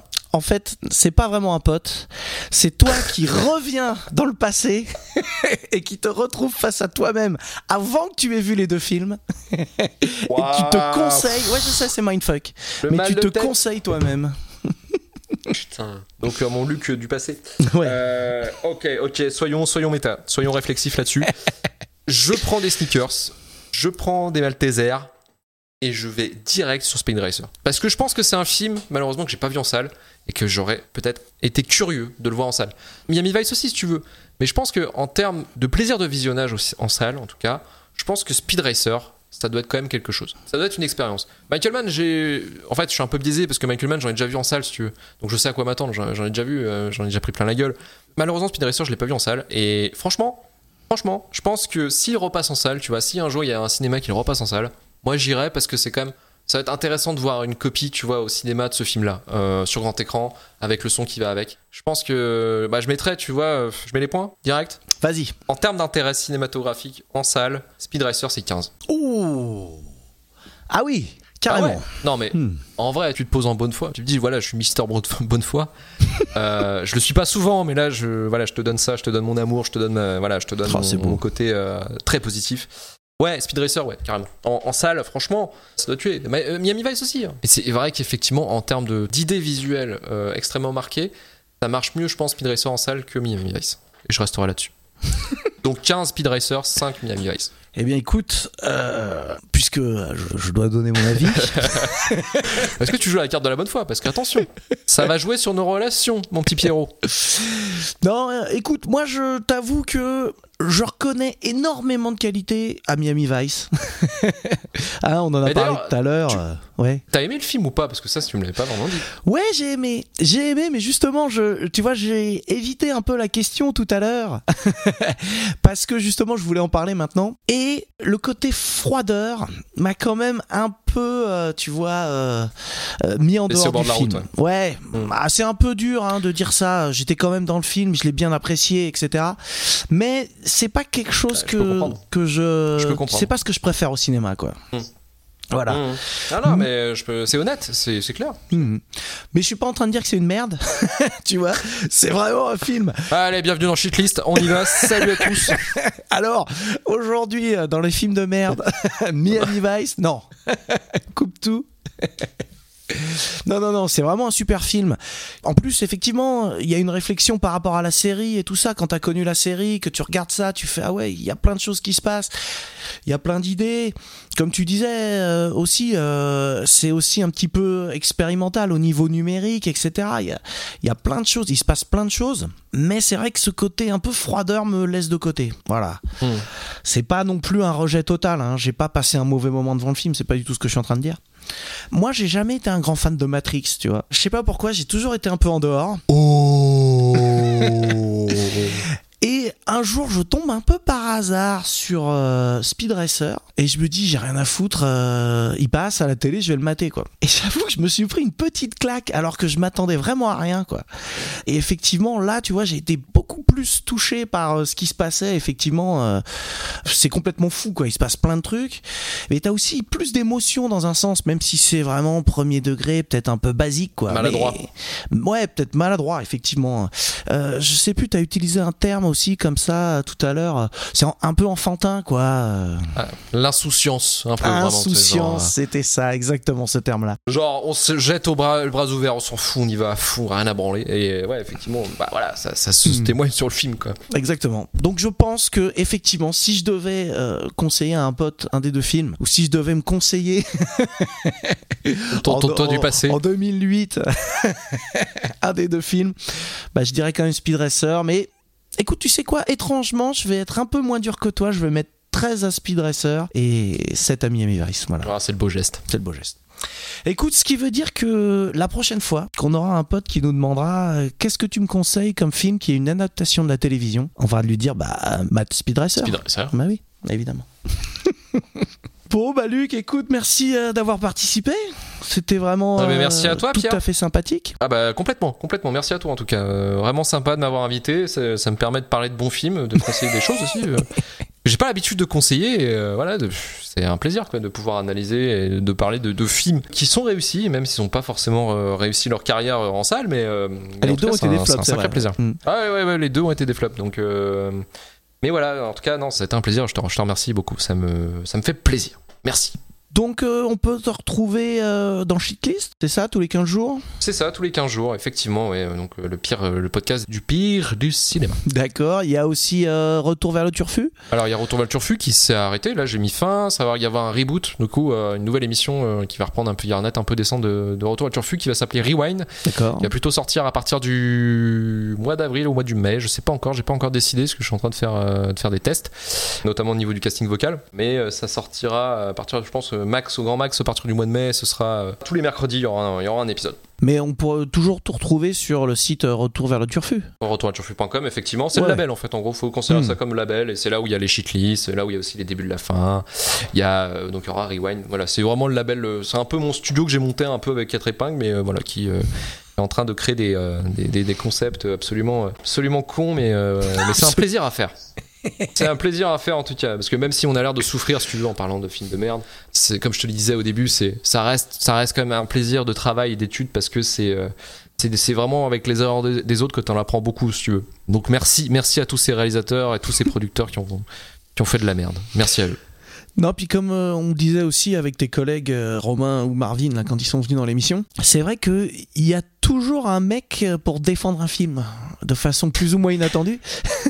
Oui, oui, ouais, non, mais voilà, il y a, des moments où même nous, même moi, je, suis pas prêt à ça, quoi. Il y a des moments, des moments, je vois des gens qui se font attraper sur des films. Des petits mouchoirs, par exemple, pour Romain. Tu vois, j'ai pas compris. C'est- marrant Moi, parce que c'est souvent celui qui ressort quand on a un exemple. Ah, là, mais- bah ouais, forcément. Les petits mouchoirs, c'est dégueulasse comme film. Moi, ce que j'avais dit, c'était mon Silent Hill, tu vois. C'est, euh, j'entends des, des- des notes de Yodelis là avec sa guitare toute pérave. Ça y est, j'ai un monde parallèle qui est en train de dégueulasse, qui est en train de monter devant mes yeux. Ah ouais, non, c'est, pour moi, c'est une expérience, c'est le Apocalypse Now de la comédie française, quoi. C'est, incroyable. C'est, euh, c'est du surjeu partout, c'est, c'est dingue. Et euh, non, non, après, on a forcément nos plaisirs coupables, tu vois. Là, le dernier épisode, c'était les pires adaptations de jeux vidéo. bah voilà, j'ai amené, mon Sonic, tu vois, j'ai amené mon Sonic qui est en train de se faire déglinguer par Marvin, mais on a tous aimé parce que, parce que on a tous remarqué qu'effectivement, on a raté un, un crash monumental, ça aurait pu être une énorme merde, et finalement, ils ont réussi à se sauver, et ça, c'est incroyable. Tu vois, c'est vraiment le- la magie du cinéma, encore une fois, de. de- Malheureusement, ça, ça a aussi coûté, coûté beaucoup d'heures de travail euh, en crunch pour euh, une équipe euh, qui, qui ont dû re- remodeler Sonic. Ouais. Mais, euh, Pas dans le meilleur résultat, hein, on le voit, de toute façon, la gueule du film, mais, euh, mais voilà, ça reste quand même un film, euh, un très bon film de famille, tu vois. On a tous à un moment donné, voilà, des, films où on se dit putain c'est nul, mais en même temps il y a des choses à sauver, en même temps il y a, voilà, on pèse le pour le compte. De toute façon, c'est pas forcément, euh, c'est, je sais qu'on a, nous a attendu au tournant quand on avait sorti les premiers épisodes en disant ouais c'est encore des critiques de merde à la deux heures de perdu qui vont encore chier sur les films, y, on y comprend que dalle. Bah finalement non, c'est qu'on on adore le cinéma, mais euh, je pense que la meilleure moyen d'en parler, effectivement, c'est plus facile de parler des, choses qui ont foiré et d'en, et d'en essayer de tirer des conclusions plutôt que sur des bons films. Même si là on a réussi très bien à le faire avec toi Pierre euh, ce soir avec euh, Miami Vice et, et Speed Racer qui sont deux, deux très bons films. Mais voilà, c'est, je trouve qu'en termes d'études, moi j'aime bien parler de mauvais films parce que c'est, quelque chose qui est, qui est très, très ludique en fait dans la phase. Mhm. Donc quand tu prépares un épisode, c'est très ludique de, de voir, euh, d'essayer de comprendre ce qui peut foirer et à l'image aussi. Tu vois. Donc c'est, c'est et voilà, c'est une aventure humaine voilà avec, avec des potes. Aussi, euh, Aventure humaine, ouais.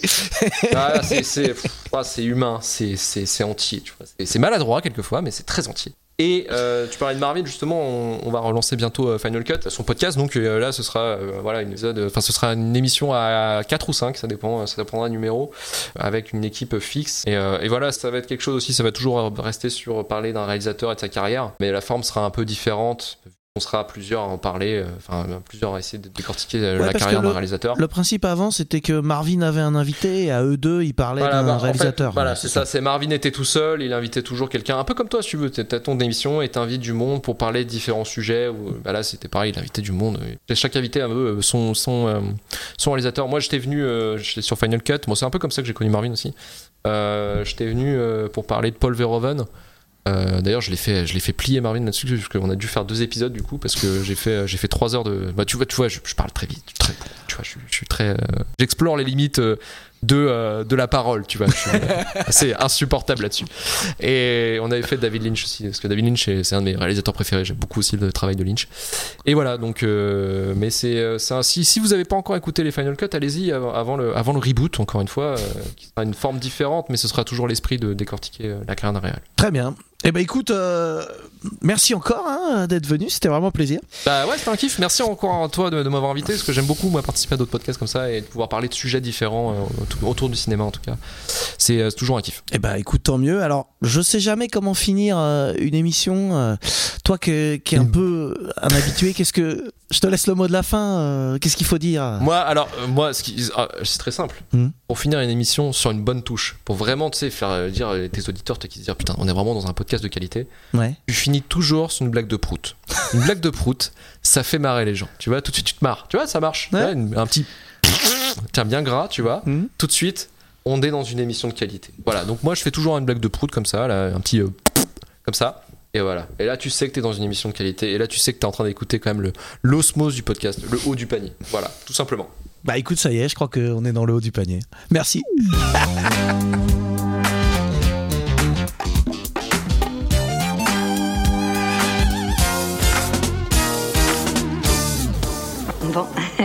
excusez-moi.